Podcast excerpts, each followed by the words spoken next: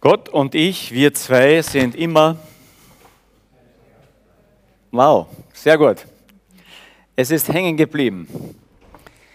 Ein Satz, den ich das erste Mal gehört habe von der Tante Bertha Isselmann, eine alte Missionarin, ein Original, das halb, die halb blind war, super Klavier spielen konnte und sich an die Außenseiter der Gesellschaft immer wieder gewandt hat.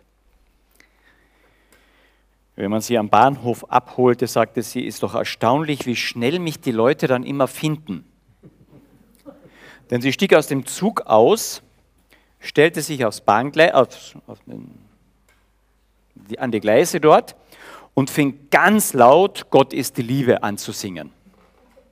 Und sie sagte, erstaunlich, wie schnell mich dann die Leute finden.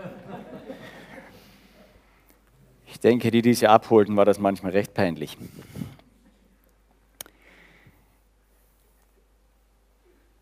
Elia. Ich habe das letzte Mal Hebräisch gelernt, habe ich gehört. El heißt Gott, das Suffix i heißt mein, also Eli, mein Gott. Und Ja oder Juch ist die Abkürzung für Jahwe. Mein Gott ist Jahwe. Mein Gott ist der Gott Israels, dieser persönliche Gott. Eliahu, wie es auch im Hebräischen auch heißt. Wenn er nur gesagt hätte, mein Gott ist eben Gott, fertig, dann wäre der Knabe gar nicht aufgefallen. Götter wurden ja verehrt. Ich habe mir gerade die, den Vortrag vom letzten Frauenfrühstück in Villach angehört.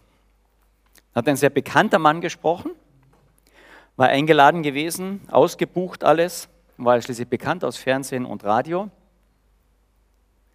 der hat überhaupt nichts gegen Gott.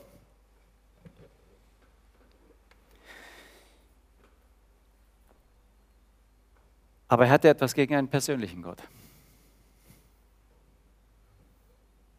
Bei ihm konnte Gott heißen, wie er wollte.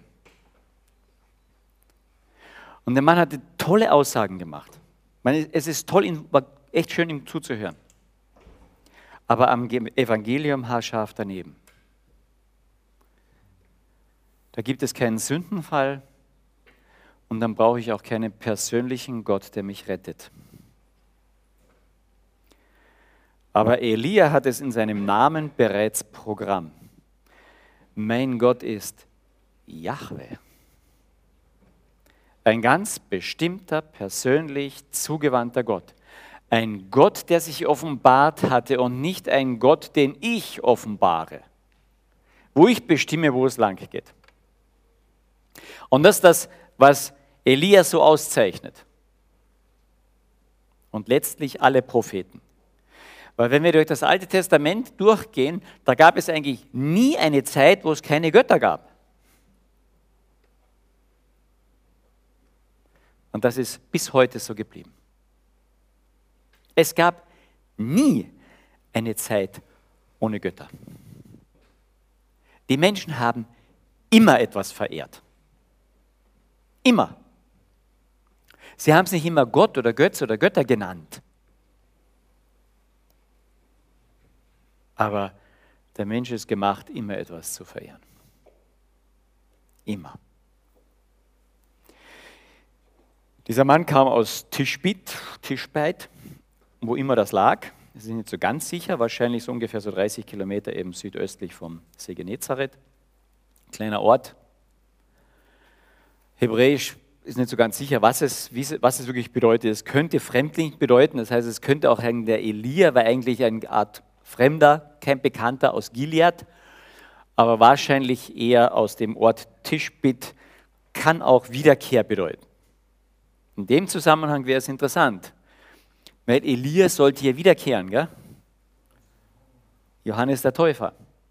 Und wenn ich Elia kennenlernen will, auch von seinem geistigen, was er alles bedeutet, muss ich ein bisschen Johannes den Täufer auch anschauen. Die zwei waren geistig miteinander verwandt. Und ob es einen Elia-Typus geben wird, bevor Jesus Christus ein zweites Mal wiederkommt, darüber kann man etwas spekulieren. Ja? Ähm, gibt ein paar Andeutungen scheinbar dafür. Er war geprägt, jawohl, von seinem Vater, von seiner Mutter wissen wir nichts. Sein Vater war, hieß Zarak oder Zarok. Das heißt Gerechtigkeit. Und das ist etwas, was in seinem Leben immer wieder durchkommt. Es muss doch, die Sachen müssen richtig gestellt werden. Das war sein ganze, auf das ging es immer hin. Die Sachen wieder reinmachen, richtig machen. Und in dem Bereich war er ein feuriger Mann, im wahrsten Sinn des Wortes. Das spielt in seinem Leben eine Rolle. Am Berg Kamel, da kommen wir erst hin, Feuer fiel vom Himmel.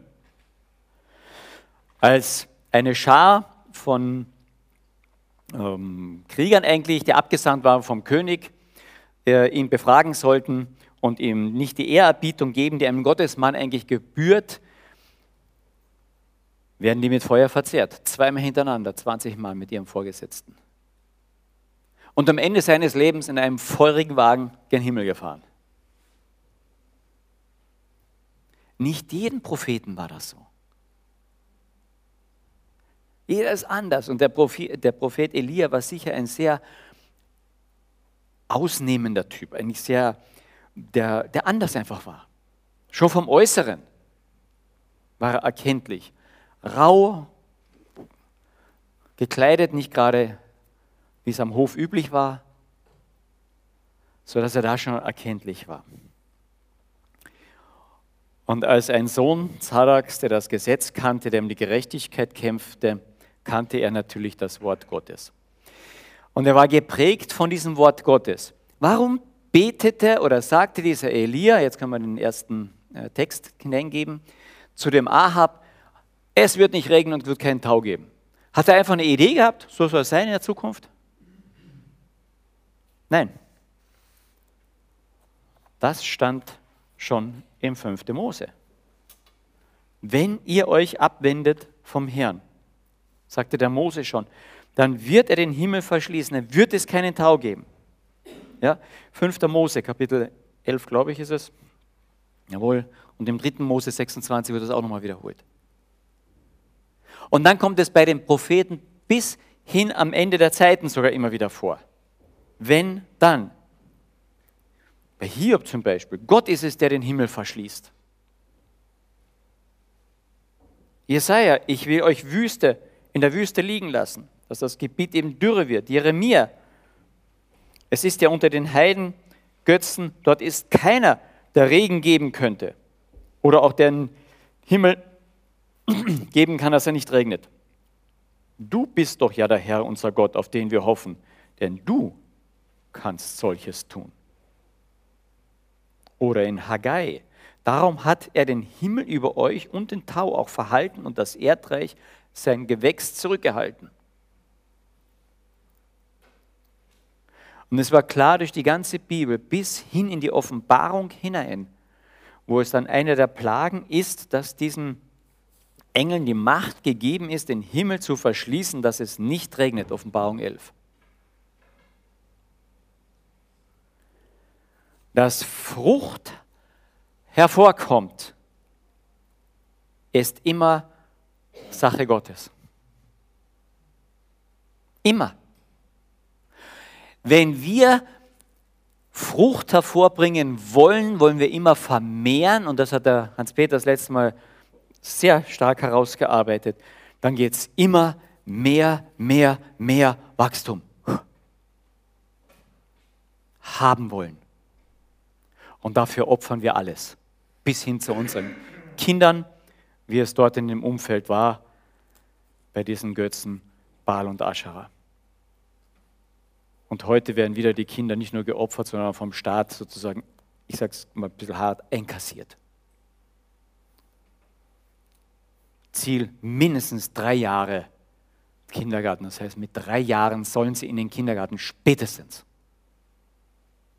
Wir opfern alles für unseren Wohlstand, für angebliche Sicherheit, dass es uns besser geht. Wir wissen ja, was wir brauchen, oder? Weil wir nicht mehr glauben, dass Gott uns versorgt mit dem, was wir brauchen. Plötzlich wissen wir besser Bescheid wie Gott. Und dann schickt er sowas wie diese Raben. Ich finde das großartig. Gut, das ist so ein bisschen der Einstieg in diesen Elia noch einmal, sein Hintergrund, was alles so sein Name bedeutet, ein bisschen seine Herkunftsprägung. Und dann gibt es eine der kürzesten Predigten in der, in der Bibel. Es soll nicht mehr regnen und es soll kein Tau mehr sein. Und ich sage das, weil ich vor Gott stehe. Amen. Und dann kommt das Wort an, den äh, Elia, jetzt geh und versteck dich. Ja, das ist logisch. Ich kann mir vorstellen, am Königshof das erste war, hä? Da kommt schon ein wüster Typ herein und sagt, ich stehe vor dem lebendigen Gott, vor Jahwe, und auf mein Wort hin wird es nicht mehr regnen und es wird keinen Tau mehr geben. Auf Wiedersehen. Bums, raus bei der Tür. Also stell dir vor, Hans-Peter kriegt den Auftrag, äh, vor den Landeshauptmann zu gehen und zu sagen, ja, weil das hier ähm, nicht mehr göttlich zugeht, so und so, zack, rein, raus, hm, fertig. Also bestenfalls sagt er, ah, Orma Ira, oder er schickt ihn irgendeinen Sanitäter hinterher, der sagt, bitte, der gehört behandelt. Und Gott sagt zu dem, jetzt geh hin und versteck dich. Du, also ich hätte das ja anders gemacht. Wenn, wenn Gott sagt, warte jetzt ein bisschen, ja, und die nächsten drei Wochen gibt es keinen Regen. Ne? Es ist keine Regenzeit vielleicht jetzt gerade, aber es gibt keinen Tau und der war lebensnotwendig für das Land dort. Es gibt keinen Tau mehr. Du, nach drei Wochen kriegt das ganze Volk an Tau, dass du wirklich die Wahrheit gesagt hast. Und dann kann man evangelisieren. Oder? Und Gott sagt, nein, versteck dich.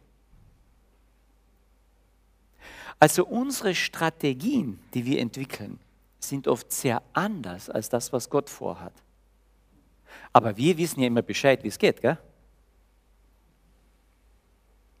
Und ich kann mir vorstellen, der Elia, der hatte ja seine Bibel, die war noch nicht so, lang, so groß, aber hauptsächlich die ersten fünf Bücher Mose, hatte der gelesen. Die kannte er, er wusste, was los war. Er wusste, dass Gott den Himmel verschließen würde, wenn wir uns von ihm abwenden. Also bete ich dafür. Und dann erfährt er das. Gott steht dazu. Gott gibt ihm Weisung, was er tun soll. Er wusste, wo es lang geht.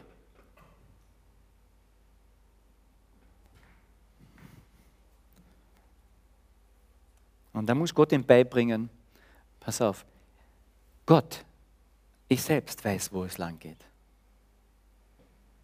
Und du musst lernen, mir Schritt für Schritt für Schritt nachzufolgen.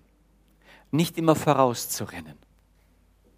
Später beim, bei dieser Sache am Berg Karmel, da rennt er einmal wirklich voraus.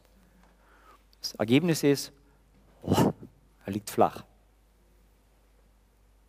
Und der Elia war sicherlich ein Kämpfer vom Typus her, aber von leichten Gemütsbewegungen, heißt es im Jakobusbrief. Das heißt, er war ein Mensch wie wir. Er war so erregbar, aber auch pff, konnte gleich in eine Depression, leicht in eine Depression fallen. Kennen wir das? Dann merken wir, Gott hat was vor, jetzt muss ich was tun, jetzt, jetzt ist was dran. Ja? Und dann läuft es nicht ganz so, wie ich mir das vorgestellt habe. Und die erste Frage ist, was habe ich falsch gemacht? Zweite Frage, was haben die anderen falsch gemacht? Gell? Ich habe ja alles richtig gemacht. Und dann hört man schon fast auf zu fragen. Anstatt zu fragen, Herr, wir haben deine Verheißung in deinem Wort, du wirst versorgen.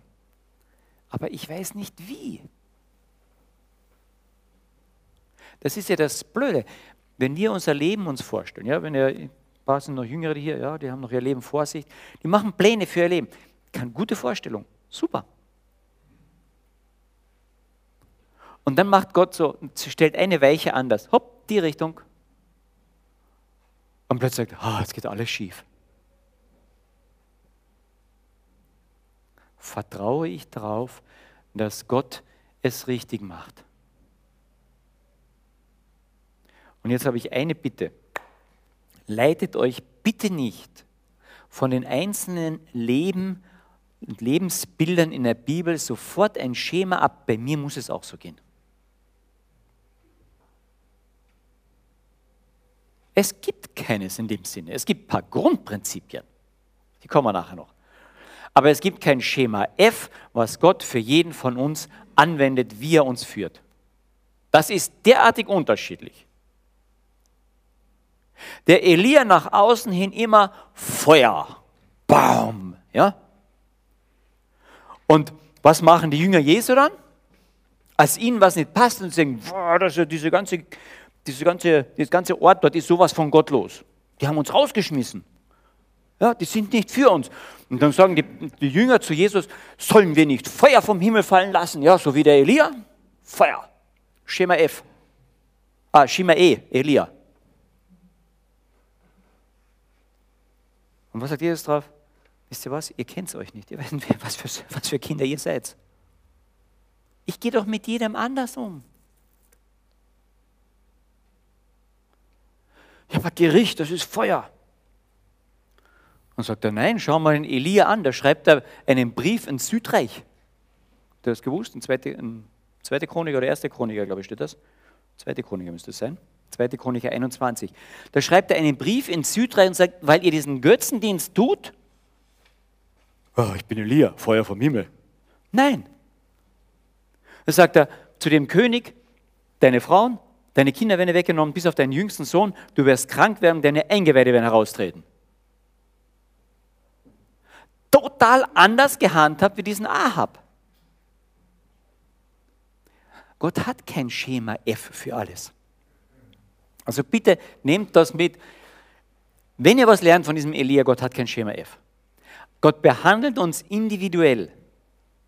Er gibt uns Grundprinzip das, was wir brauchen. Weißt du immer, was du brauchst? Vorstellen, eine Vorstellung habe ich schon immer.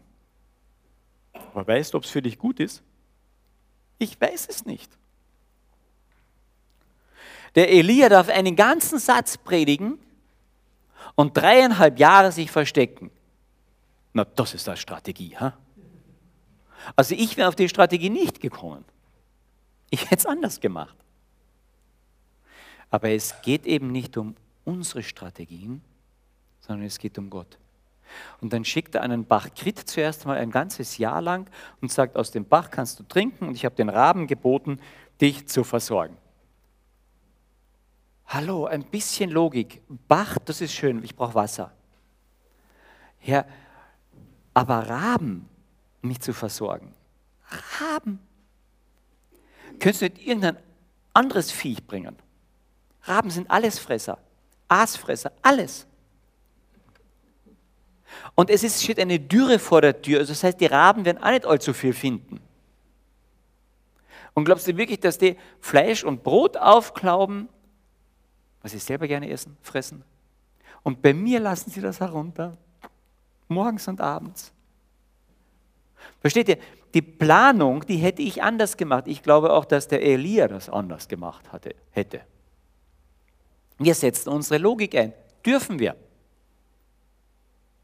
Aber was bei Elia ganz toll ist, jedes Mal, wenn ein Wort Gottes zu ihm kam, das zu tun, gibt es keine Diskussion. Meine Güte, war der altvaterisch, gell? Das muss doch durchbesprochen werden, durchdiskutiert. Wenn wir etwas von Elia lernen dürfen, dann das,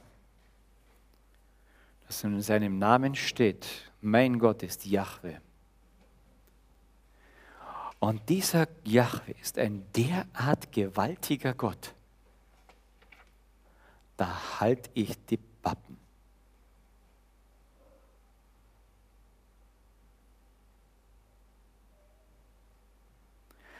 Und wenn ich dann einen Vortrag höre, wo der Redner sagt, dieses Buch ist eins von vielen heiligen Büchern und das ist alles nicht so genau in dem Sinne, dann würde ich gerne zu ihm sagen, dann kennst du diesen Gott überhaupt nicht, weil sonst würdest du die Klappe halten.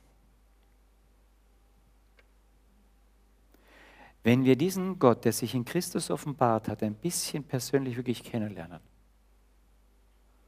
dann werden wir leiser. Und wenn wir leiser werden, dann können wir ihn besser hören.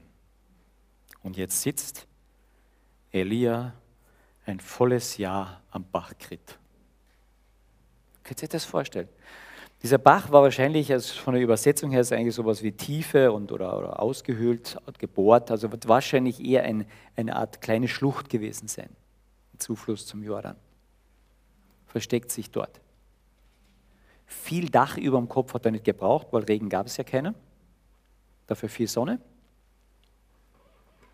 Und dort sitzt er Tag aus, Tag ein. Kannst du dir vorstellen? Tag aus, Tag ein. Wen habe ich zum Ratschen? Ich bin ja versteckt. Vielleicht war der eine Diener immer wieder dort oder wir wissen es nicht ganz genau. Wen er sicher zum Ratschen hatte, zweimal am Tag, das waren die Raben. Nur die Antwort von denen war immer recht eintönig. Immer die gleiche. Das Essen, toll, Fleisch und Brot. Fleisch war immer Luxus. Aber jeden Tag Fleisch und Brot und Wasser. Ein volles Jahr Stille.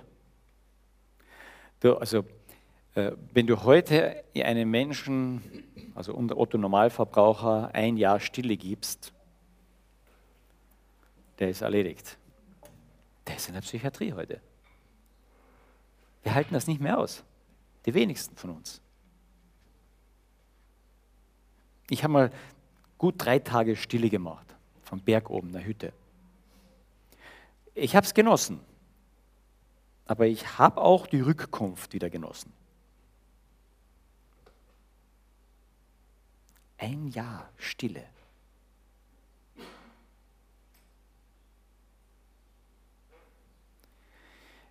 Das ist aber jetzt ein Grundprinzip, was durch die ganze Bibel sich durchzieht. Wenn Gott einen Menschen besonders gebrauchen will, dann schickt er ihm eine Zeit der Einsamkeit. Der größte Prophet des Alten Testamentes, der ganzen Bibel, neben Jesus, um ihn als Prophet mitbezeichnen, der größte Prophet der ganzen Bibel hatte die längste Stillezeit. Mose. Der hatte 40 Jahre Ruhe und Auszeit. Und selbst der, der, der größte Apostel wahrscheinlich im Neuen Testament, der die meisten Briefe geschrieben hat, der Paulus, wird wahrscheinlich für etwa anderthalb Jahre in die Stille geschickt. Mal Ruhe. Nach seiner Bekehrung. War er kurz in, erst in Damaskus, dann Jerusalem, dann in Stille.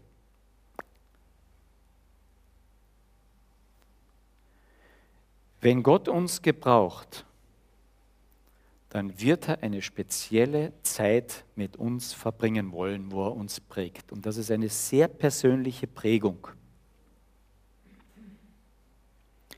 Von diesem einen Jahr Elia, wisst ihr, was wir davon wissen?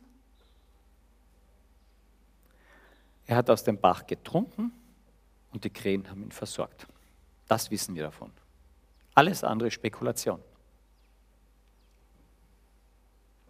Wenn Gott mit uns ganz persönlich umgeht, dann ist es auch sehr persönlich. Dann ist es eine Zeit der sehr persönlichen Prägung, dann ist es eine Zeit, die oft andere Menschen nichts angeht oder sehr wenig. Versucht nicht jedes Gotteserlebnis auf die Straße zu tragen, was ihr ganz persönlich mit Gott hattet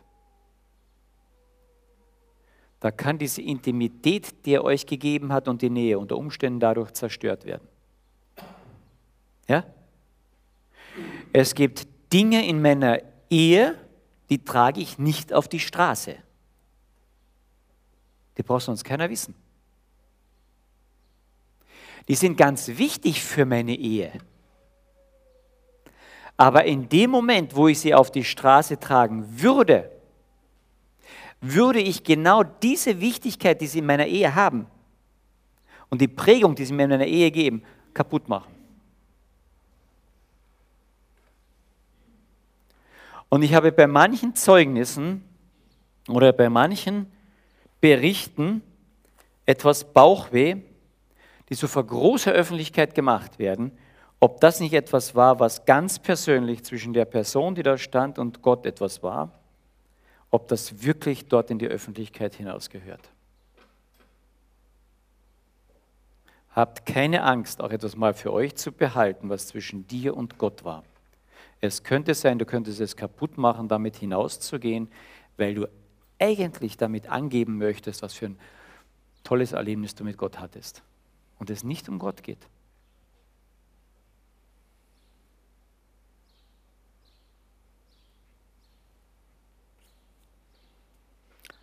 Ein Gespräch mit einer Frau,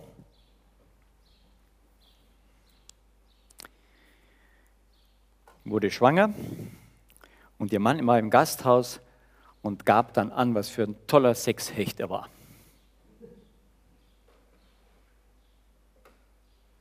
Ja? Es war doch offensichtlich, seine Frau war jetzt schwanger und jetzt raus damit, was für ein großes, nur Angeberei letztlich. Die Ehe ging auseinander und es stellte sich dann heraus, dass sie das Kind von einem anderen war. Seid ein bisschen vorsichtig mit den Dingen, die euch Gott ganz, ganz persönlich gibt. Wir haben ja so den Eindruck, naja, Gott, äh, Elia diente Gott, oder? Naja, auf dem Berg Karmel oder vor dem Ahab da, gell? da diente er Gott. Aber dann war halt dreieinhalb Jahre nichts. Bachkrit und Witwe, okay, dort hat er noch einen Toten auferweckt, war auch mal ein bisschen Dienst dabei. Nein, nein. Wo hat denn Elia mehr Gott gedient? Am Berg Karmel später oder am Bach Krit? Hm. An beiden Plätzen. An dem Platz des Gehorsams diene ich Gott. Hm. Also zumindest bei uns Männern ist Dienst für Gott immer, tack, da geht die Werkzeugkiste auf und jetzt geht's los. Aber doch nicht Stille.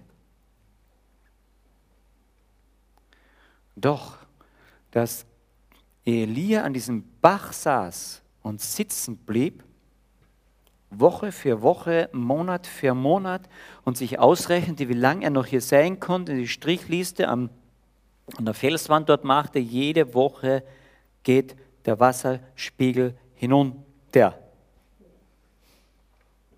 Kein Wort der Panik, kein Wort irgendwie her, jetzt musst du aber. An dem Bach lernte er vor Gott stille zu sein und in der Stille zu vertrauen. Du wirst mich versorgen. Ich habe das Wort von dir. Dort werde ich dich versorgen.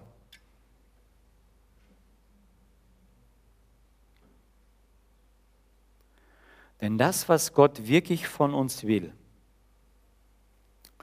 und wonach er unser ganzes Leben uns fragt, ist, vertraust du mir? Weißt du, im Kopf sagen wir, ja, ja, klar. Du, ich wäre nicht an den Bach Krit gegangen, denke nicht. Ich habe den Raben geboten, dich dort zu versorgen. Danke, dieser Platz ist für mich nicht logisch. Aber ich diene nur dort Gott, wo ich im Gehorsam stehe oder sitze oder warte.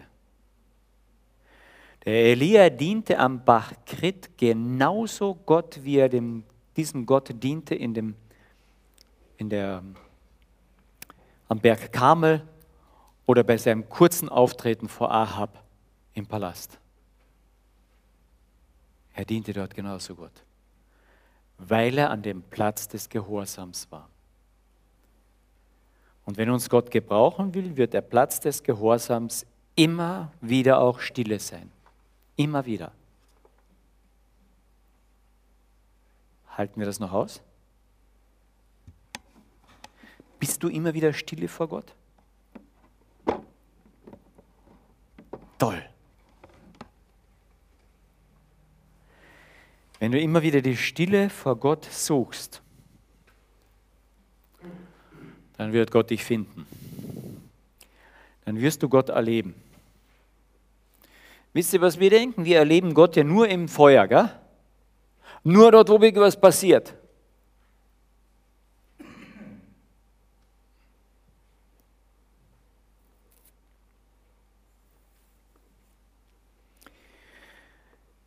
Ich möchte hier nur zwei Sätze dazu sagen, damit abschließen. Die tiefe Zufriedenheit in und an Gott, die tiefe Zufriedenheit mit diesem Gott, er stillt all das, meine Nöte, meine Bedürfnisse, wenn ich das weiß. Die tiefe Zufriedenheit an diesem Gott ist der Grund jeglicher Anbetung.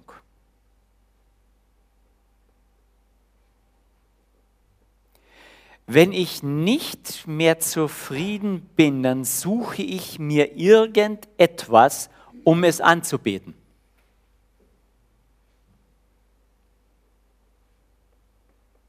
Das hat das Volk Israel gemacht. Es war mit seinem Gott nicht mehr zufrieden. Ja, sollte dieser Gott so und so sein, das kennen wir seit dem Sündenfall. Also suchen wir was anderes. Sollte Gott gesagt haben, bin mit dem nicht mehr zufrieden, also suche ich mir die Frucht.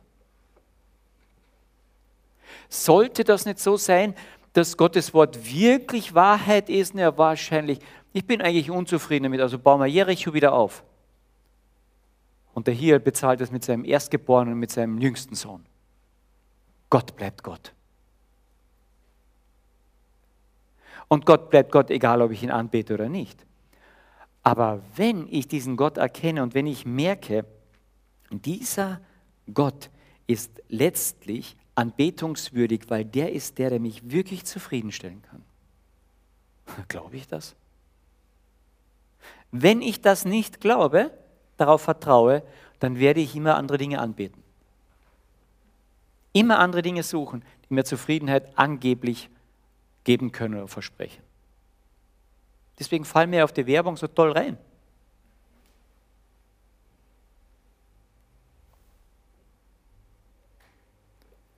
Also noch einmal, die tiefe Zufriedenheit an diesem Gott ist der Grund meiner Anbetung der ist wirklich alles in allem. Der ist so groß, der ist so schön, der ist so, wow. Und dann ist der Grund meiner Anbetung. Wenn meine Zufriedenheit nicht in diesem Gott ruht, dann werde ich immer wieder andere Dinge anbeten. Wir werden in unserem Leben merken, dass sie mal pow, oft hin und her geworfen. Also ich jedenfalls, ich weiß nicht, wie es bei euch ist. Vielleicht habt ihr die Ruhe und Gelassenheit in Gott schon total erreicht. Im Allgemeinen habe ich den Eindruck, wir haben es noch nicht so ganz. Aber das muss unsere Zielrichtung sein. Wenn dieser Gott alles in allem ist, wenn das stimmt, was der Paulus sagt, wird er uns mit diesem Christus nicht alles schenken? Alle Versorgung, alles, was wir brauchen? Je tiefer ich davon überzeugt bin, desto tiefer wird meine Anbetung sein, und desto gelassener kann ich leben. Und desto mehr kann mich Gott gebrauchen. Aber das juckt mich nicht mehr so, ob ich dann an einem Bach Krit sitze oder Feuer vom Himmel schicken muss. Davon lebe ich dann nicht mehr, sondern aus der Zufriedenheit mit diesem Gott. Und wenn diese Unzufriedenheit einsetzt, dann suche ich mir andere Götter.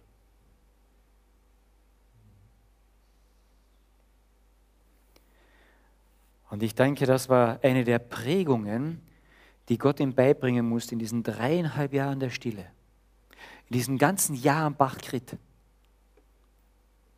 Vertraust du mir? Reiche ich aus? Aber Herr, wenigstens eine Frau hier am Bach. Reiche ich aus für dich? Aber Herr, ein bisschen Luxus. Reiche ich für dich aus? Gesprächspartner, reiche ich für dich aus? Ein bisschen Sex her. Reiche ich für dich aus? Das ist die Frage dahinter. Vertraue ich diesem Herrn?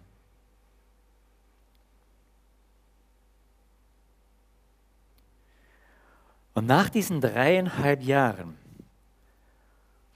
konnte dieser Elia in einer Gelassenheit vor den Ahab treten und vor die Priester treten. Das ist immens. Bis hin zu fast einer, einer ironischen Verhöhnung. In einer Gelassenheit.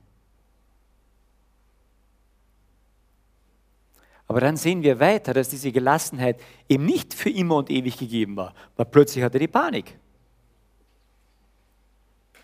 Das heißt, wenn ich einmal in diesem Gott wirklich zur Ruhe gekommen bin, heißt das noch lange nicht, dass das für mein ganzes Leben lang so ist. Sondern das ist ein Kampf. Und der Paulus beschreibt das so und sagt, ich habe einen Kampf des Vertrauens, des Glaubens. Bei uns sagen wir, ein Kampf des Glaubens, ja, dass wir Leute überzeugen, evangelisieren. Nein, nein, Kampf des Vertrauens.